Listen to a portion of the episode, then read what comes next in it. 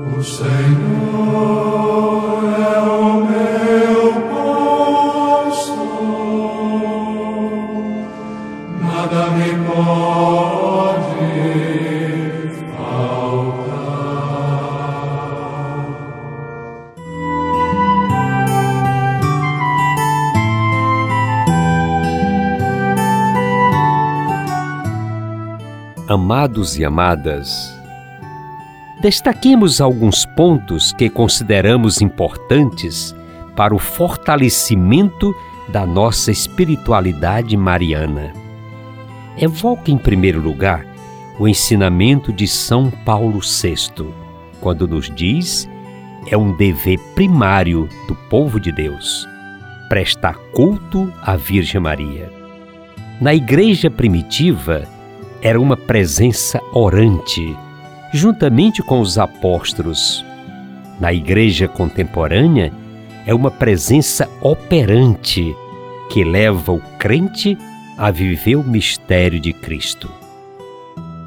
A igreja inseriu na sua liturgia, ao longo do ano, várias celebrações marianas, como memórias, festas e solenidades de maneira que os fiéis possam viver na liturgia o espírito do inefável amor da Virgem Maria como mãe e modelo que nos prepara para o encontro com o Salvador.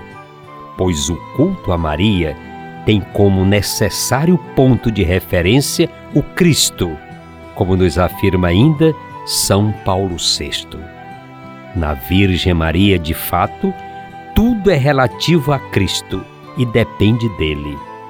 Foi em vista dele que Deus Pai, desde toda a eternidade, a escolheu, Mãe toda santa, e a plenificou com dons do Espírito a ninguém mais concedidos. Seguindo o calendário litúrgico da nossa Igreja, encontramos várias datas ainda dedicadas a celebração da Mãe de Deus. Lembro algumas. 1 de janeiro, Maria, Mãe de Deus. Nessa data se celebra também o Dia Mundial da Paz e da Fraternidade. Maria é a mãe do príncipe da paz, é a rainha da paz. Ela é comprometida com a fraternidade e a paz. Dia 25 de março, a Anunciação do Senhor é a solenidade do mistério da encarnação redentora do Filho de Deus. Destaca-se nesta celebração o Fiat, generoso de Maria, como resposta obediente e fiel à mensagem do anjo. Eis aqui a serva do Senhor, faça-se em mim segundo a vossa palavra. Dia 31 de maio Visitação de Nossa Senhora. Maria, após o anúncio do anjo, foi apressadamente visitar sua prima Isabel, que morava nas montanhas da Judéia, em Aicarim.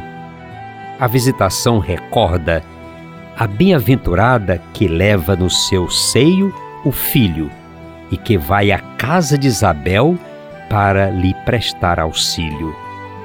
O encontro é uma proclamação da misericórdia de Deus Salvador, tanto por Isabel como por Maria, que canta o Magnificat. 15 de agosto, Assunção de Nossa Senhora.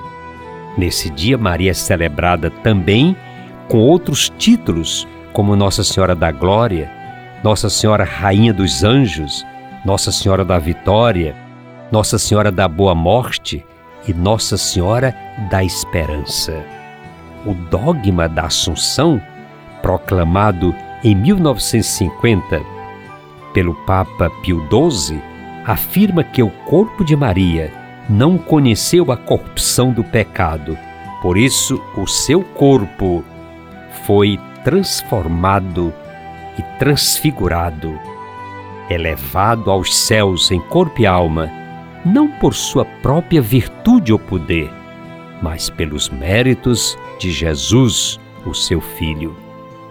22 de agosto. Nossa Senhora Rainha, festa instituída pelo Papa Pio XII em 11 de outubro de 1955.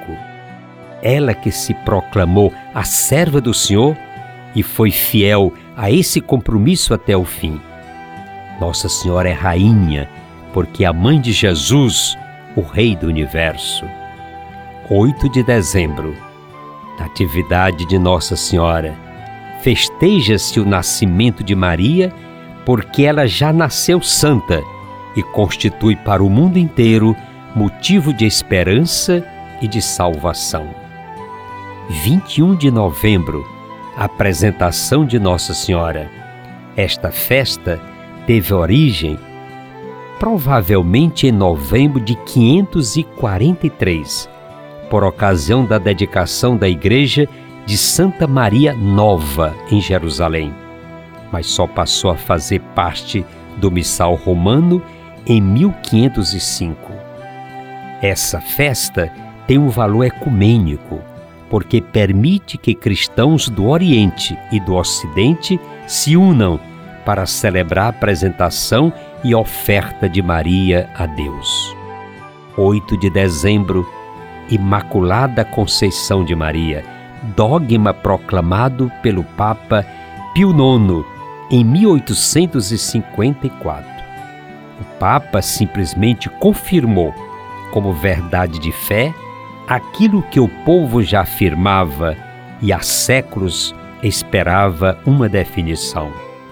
Maria, como humana, precisava ser redimida por Cristo, mas, diferentemente do restante da humanidade, ela experimentou, por antecipação, o fruto da ação redentora do Filho de Deus. Além das solenidades citadas acima, o calendário litúrgico traz outras festas marianas, como Nossa Senhora de Lourdes, Nossa Senhora de Fátima, Nossa Senhora do Perpétuo Socorro, Nossa Senhora das Dores, Nossa Senhora de Guadalupe, Nossa Senhora Aparecida, Nossa Senhora do Rosário, Nossa Senhora das Graças, Nossa Senhora Auxiliadora, Nossa Senhora do Ó, são tantas outras. Maria, como nos coloca o Concílio Vaticano II, ocupa um lugar único, mais perto do seu Filho Jesus e também mais perto de nós. Que Maria nos ensine a entrar no amor generoso de seu Filho, para podermos construir uma fraternidade de paz, uma família onde reine a compreensão, o respeito e a fidelidade. E que no nosso dia a dia possamos nos consolar com o consolo de Maria, deliciando-nos com as delícias de Maria e alegrando-nos com a alegria de Maria. Olhar com os olhos de Maria, servir como serviu Maria e viver como viveu Maria. Sigamos com Maria, a mãe de Jesus, nesta nossa linda e querida Teresina, Cidade Verde, também de esperança e de amor por Maria. Minha mãe, Nossa Senhora, somos todos filhos seus. Todas as nossas senhoras são a mesma mãe de Deus. Minha mãe, Nossa Senhora, somos todos filhos seus. Todas as nossas senhoras são a mesma mãe de Deus. Minha mãe, Nossa Senhora, somos todos filhos seus. Todas as nossas senhoras são a mesma mãe.